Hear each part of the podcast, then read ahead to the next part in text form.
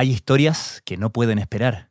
Infórmate en la tercera PM, el diario digital de la tarde, un espacio donde golpes noticiosos, contenidos exclusivos, una mirada analítica a los hechos y un minucioso fact-checking se encuentran.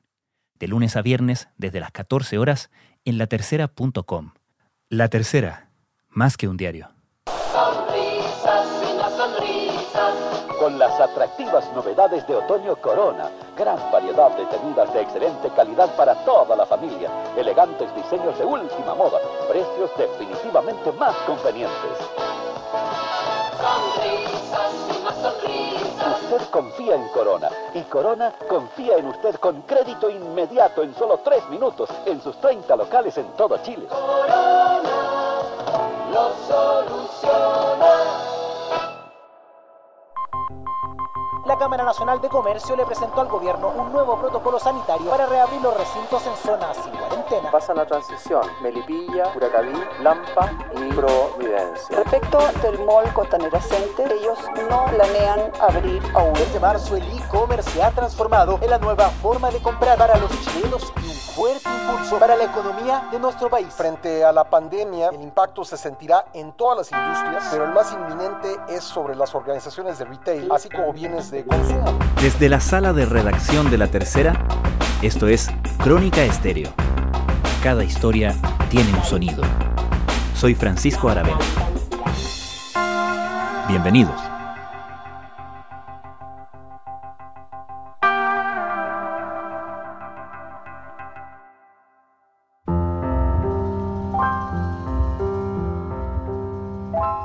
La noticia de la crisis de la empresa Corona, que a principios de semana anunció el proceso de reestructuración de su deuda, no solo puso en duda la continuidad de una compañía emblemática del retail chileno, también se convirtió en la última muestra de la continua crisis en el sector, motivada principalmente por la violencia del estallido social de octubre y el cierre obligado por la pandemia del coronavirus, pero que encuentra sus antecedentes hace varios años con el escándalo del caso La Polar. Los últimos días han visto movimientos importantes en el sector, como el anuncio del fin de las tiendas Johnson's y ayer la alianza de Jumbo y Corner Shop.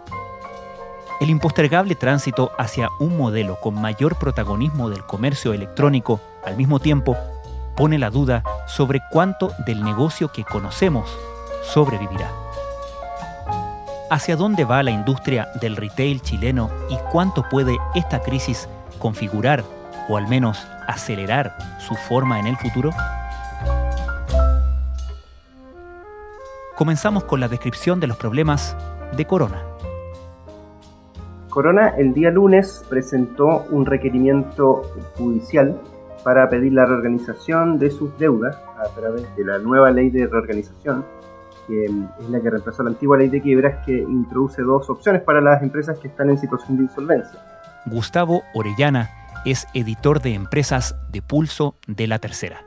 Una alternativa que propone la ley es la reorganización de los pasivos. En el fondo la empresa o el deudor se junta con el acreedor y negocian qué pasará con la deuda, eventualmente un plazo diferente, un monto distinto, puede haber un descuento de la deuda, etc. O, por ejemplo, convertir la deuda que se tiene en acciones de la compañía o en algún otro tipo de instrumento el mundo y especialmente también nuestro país está viviendo momentos económicos muy muy difíciles a propósito de la pandemia. hay muchas empresas que están en el límite de seguir o terminar acá. ¿Es posible salvar a una empresa que está viviendo momentos muy muy complejos? Y la segunda opción, cuando no hay una salida que parece viable, es la liquidación de los activos. Es decir, viene un liquidador y dice, bueno, esto lo remato y con lo que resulte le pago a los acreedores.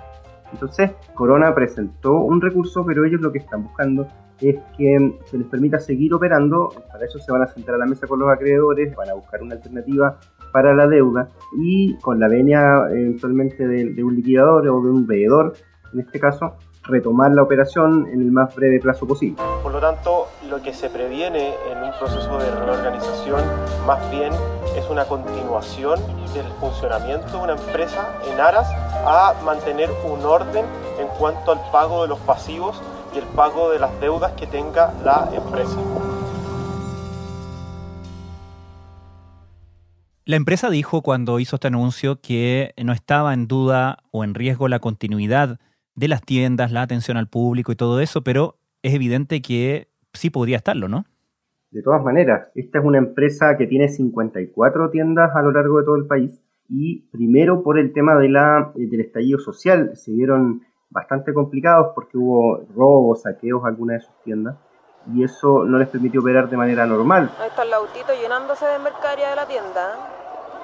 Ahí llegó otro a llenarse. Allá hay otra camioneta llena de las cajas del agua de acá del primero. ¿Qué, más, ¿Qué más quieren que les diga, compañera? Mira, está todo. Lo estoy viendo con mis propios ojos, no le estoy inventando nada. Están saqueando la tienda, nos van a dejar sin pega. Y me da pena, miren cómo se llevan las cosas, miren. Y eso no les permitió operar de manera normal, súmale que además toda esta situación produjo que el consumo bajara fuertemente en una época como la navideña, que es la época más fuerte para el sector del comercio. Después vino el tema de la pandemia, que ellos dicen en su escrito que cuando venían levantando cabeza en enero-febrero, que fueron buenos meses para el consumo, viene esta pandemia que les obliga a cerrar todas sus tiendas y a operar al mínimo. ellos no tienen un sistema de comercio electrónico potente como sí lo tienen otros competidores. Entonces, la sensación ahí, o la duda que hay es, ¿qué pasa si la pandemia continúa? O esta situación de confinamiento, volvemos un poco atrás y se vuelve a las cuarentenas en toda la ciudad. Eso es algo que es un riesgo que está latente y que seguramente va a ser un elemento dentro de todas estas conversaciones que van a tener los acreedores con la compañía. Así lucen hasta hoy los locales en las principales calles de la comuna, con tiendas cerradas hace meses y pérdidas millonarias. ¿Quiénes son los principales acreedores de esta compañía? Entre los acreedores hay principalmente bancos. Ellos definieron o establecieron tres tipos de acreedores. Eh, los primeros son los bancos, que son con quienes tienen mayor deuda y que son los que tenían los compromisos más inminentes. Este año había varios vencimientos que de hecho la empresa estuvo negociando con la banca y así en alguna parte se abrió hacerlo. Y otros que, entre ellos los principales acreedores, dijeron que no y en el fondo llevaron a la, a la empresa a tomar este camino. También hay acreedores de arriendo de los locales comerciales, porque no todos son propios, que son de terceros, que también ahí hay un, varios meses que no le han podido pagar. Y en tercer lugar están los acreedores relacionados, digamos, que son sociedades de los controladores o relacionadas con los controladores que también son propietarios de algunos de los inmuebles donde funciona la empresa y que se los arriendan a la compañía. Entonces esos son los tres, pero de, los, de estos tres grupos, por lejos el más importante son los bancos y entre los bancos figuran principalmente Santander, que es el más grande de los acreedores que tiene esta empresa. Hace años me estoy poniendo lo mismo y yo no tengo que ponerme. Mire, y usted seguramente tiene el mismo problema. Pero ahora, toda la moda elegante, sport, alegre, moderna. ¿Y cómo caracterizarías tú a esta empresa dentro del mercado del retail chileno? Mira, el sector del retail o de las multitiendas se dividió en algún minuto en dos, o dos o tres empresas que crecieron muy fuerte, que además se expandieron fuera de Chile, que son Cencosud con la multitienda París, Falabella y Ripley, que si bien no tienen el mismo tamaño que sus otras dos competidoras, sí es mucho más grande que las medianas y también tiene operaciones fuera de Chile. Estas empresas en algún minuto crearon bancos, todavía existiendo el Banco Ripley y el Banco Falabella, por ejemplo, y con eso atacaron o entraron mucho más fuerte o más sólido al negocio del financiamiento. ¿Compraste en una cuota y ahora te arrepentiste? Que era, como por decirlo así, la vaca lechera del sector retail, de ahí donde sacaban principalmente la plata, de prestar con esta tarjeta a quizás altos intereses, pero permitiendo que mucha gente que no podía acceder a otro tipo de crédito, principalmente bancario, pudiera entrar y acceder a bienes a través de la tarjeta. Entonces, estas tres empresas más grandes, por así decirlo, se profesionalizaron mucho más y crearon productos mucho más sólidos y eso les ha permitido ampliarse, crecer fuera de Chile y también dedicarse a otros negocios, diversificarse, entrar al, negocio de supermercado, etc. También hay un grupo de empresas eh, del retail, multitiendas, pero de un tamaño menor y que ellos se han visto mucho más complicados con todos los cambios regulatorios de los últimos años y con los cambios del consumo. Recordemos que el fenómeno del, comercio electrónico, por ejemplo, es más bien reciente. El tema de la tasa máxima convencional también que obligó a moderar las tasas a los que ellos prestan dinero a los clientes. Entonces hay un grupo de, de, retail mediano pequeño que ha tenido bastantes problemas. Si uno empieza a pensar en los pares de Corona, el primero que tuvo problemas fue la Polar, cuando se descubrió este caso de repactaciones unilaterales, que terminó incluso con algunos de sus ejecutivos presos. Claro, el 2011 fue eso. Los consumidores chilenos no dan más. 420.000 personas se han visto afectadas por una estafa de la conocida multitienda local La Polar. La compañía extendió el plazo de pago de sus clientes morosos sin consultarles y les aplicó altos grados de interés. Con los intereses aplicados, la deuda de los clientes subió escandalosamente. Este sistema que afecta a los clientes en realidad fue armado o montado por ejecutivos de la compañía con el objeto de falsear los estados financieros de esa compañía. Luego vino eh, AD Retail, que es, la, empresa matriz de ABCDIN y de Billon, que también en diciembre presentó un requerimiento para acogerse a la ley de insolvencia y reemprendimiento.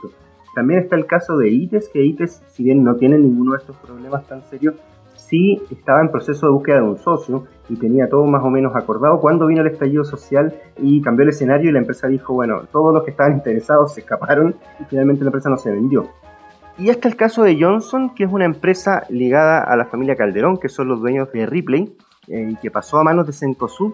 Cencosud resistió hartos años con una empresa con una rentabilidad bastante limitada, con números rojos y este año decide cerrarla y pasar algunos de los locales a otra marca, que es la marca Paris Express, ligada también a este monstruo que es París. Creo que Johnson era una marca eh, antigua, más bien del mundo analógico, no del mundo actual, eh, y quizás también una de las razones que tuvieron para matarla, eh, efectivamente, era esa. Entonces, si uno empieza a mirar, todos los competidores de Corona de este segmento mediano se han visto complicados. Entonces, Corona es una de, las, de estas empresas que no han podido resistir a todos estos cambios.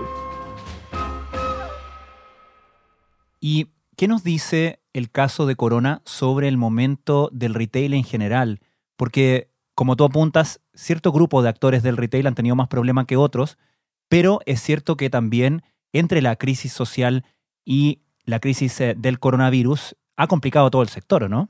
Totalmente. El, el, sector se ha visto obligado a adelantar todo el desarrollo de comercio electrónico que probablemente estaba pensado para muchos años más adelante. Nosotros hemos conversado con expertos del sector que nos dicen que toda esta crisis en torno a unos 5 años por lo menos, todo el, desarrollo que iba a tener el comercio electrónico, porque la gente, hay cerca de un 40% de los compradores de comercio electrónico hoy día que son personas que no habían comprado nunca a través de Internet.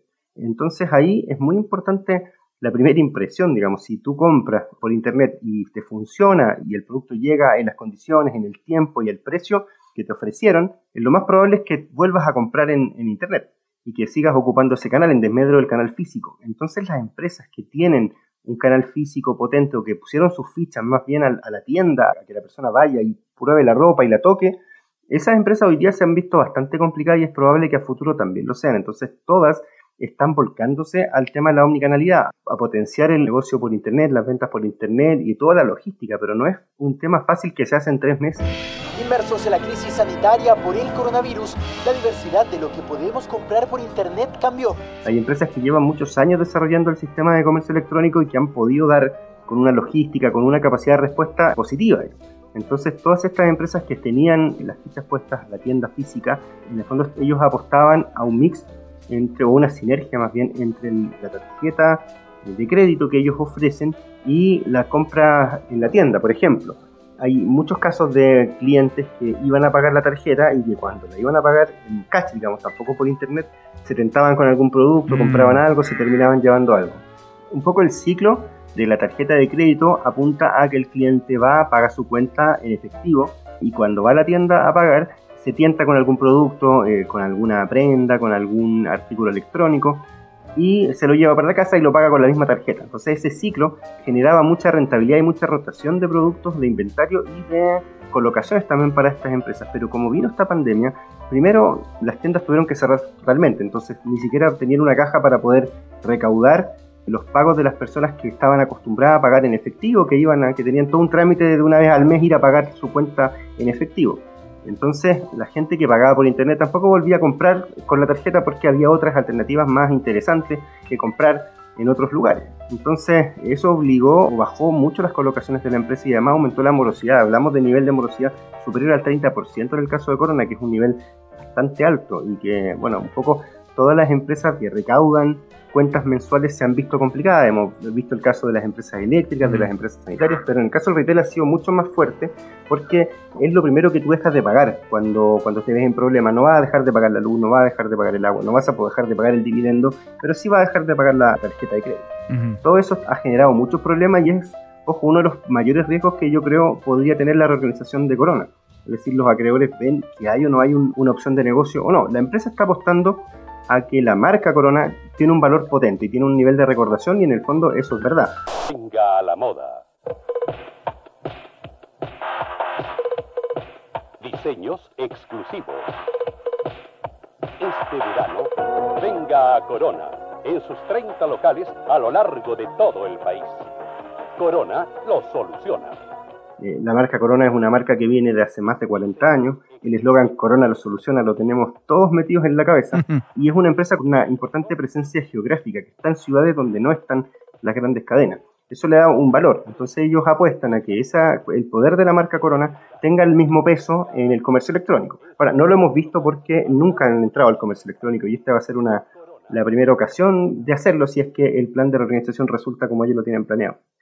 Hablando del sector en general, Gustavo, si la transición al comercio electrónico fuera eficiente, ¿cuánto podría compensar la pérdida de esa experiencia de compra en vivo? ¿Cuánto pueden las empresas con las estructuras que tienen hoy transitar hacia un modelo de mayor eh, comercio electrónico?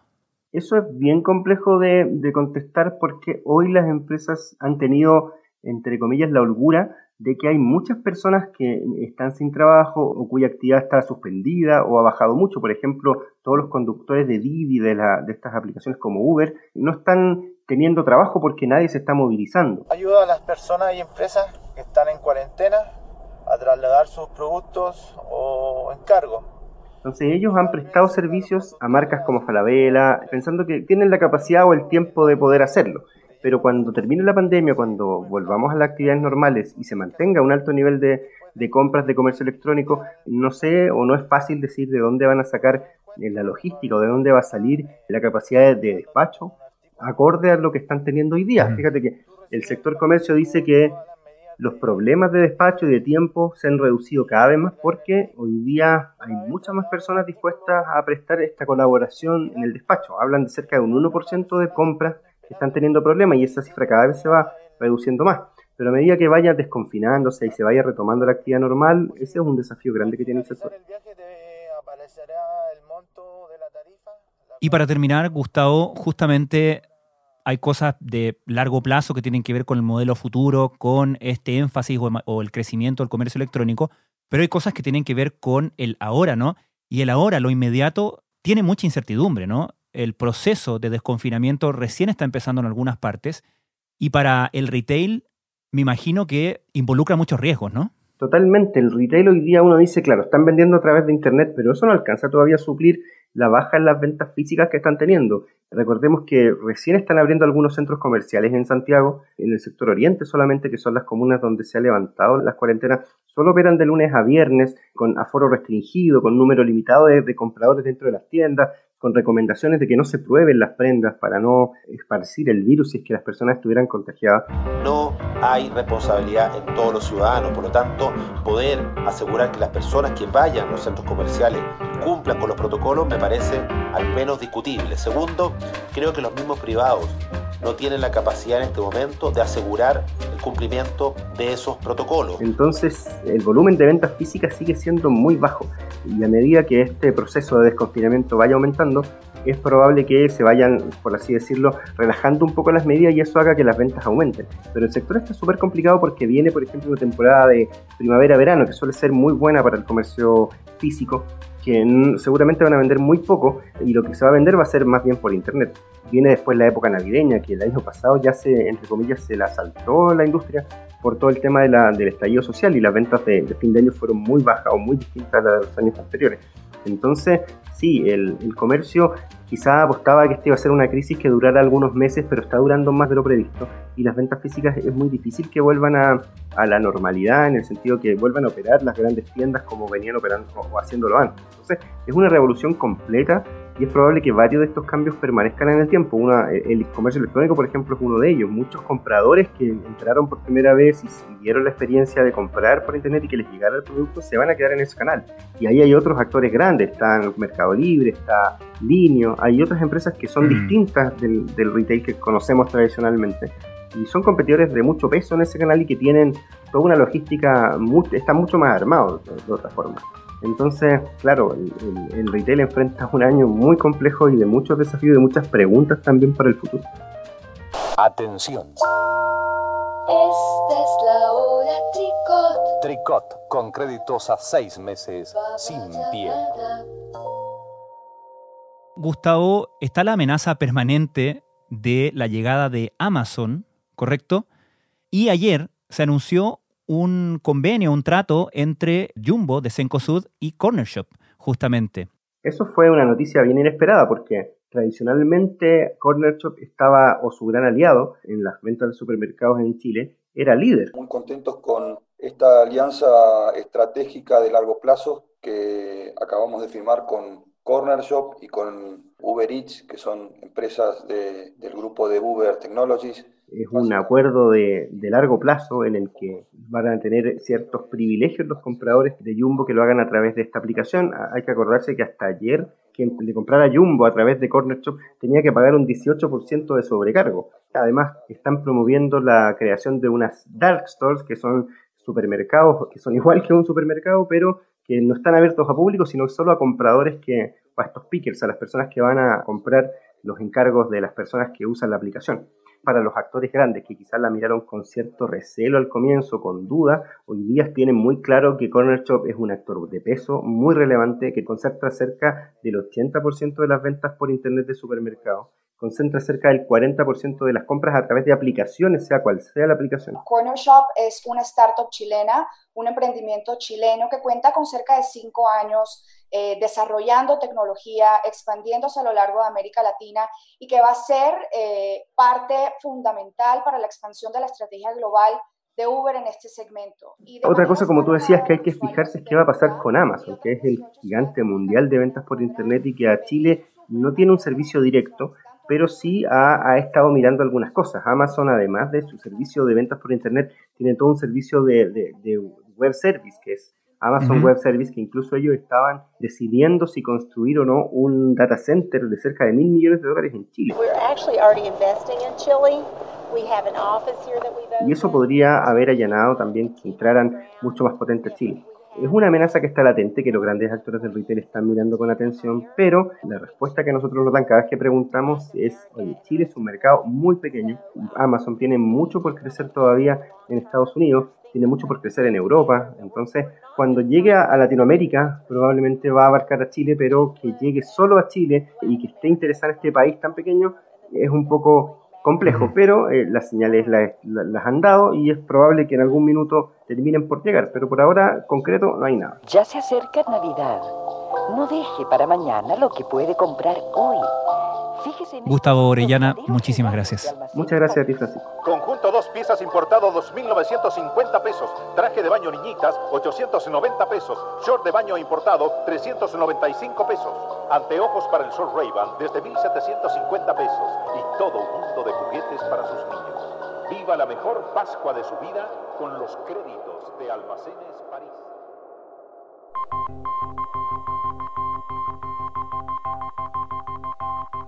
Crónica Estéreo es un podcast de La Tercera. La producción es de Rodrigo Álvarez y Melisa Morales. Y la edición de quien les habla, Francisco Aravena. La postproducción de audio es de Michel Poblete. Nuestro tema principal es Hawaiian Silky de Sola Rosa, gentileza de Way Up Records. Nos encontramos pronto en una nueva edición de Crónica Estéreo. Les recordamos que todos nuestros episodios están disponibles en latercera.com Spotify, Apple Podcasts, Google Podcasts y donde sea que escuchen sus podcasts.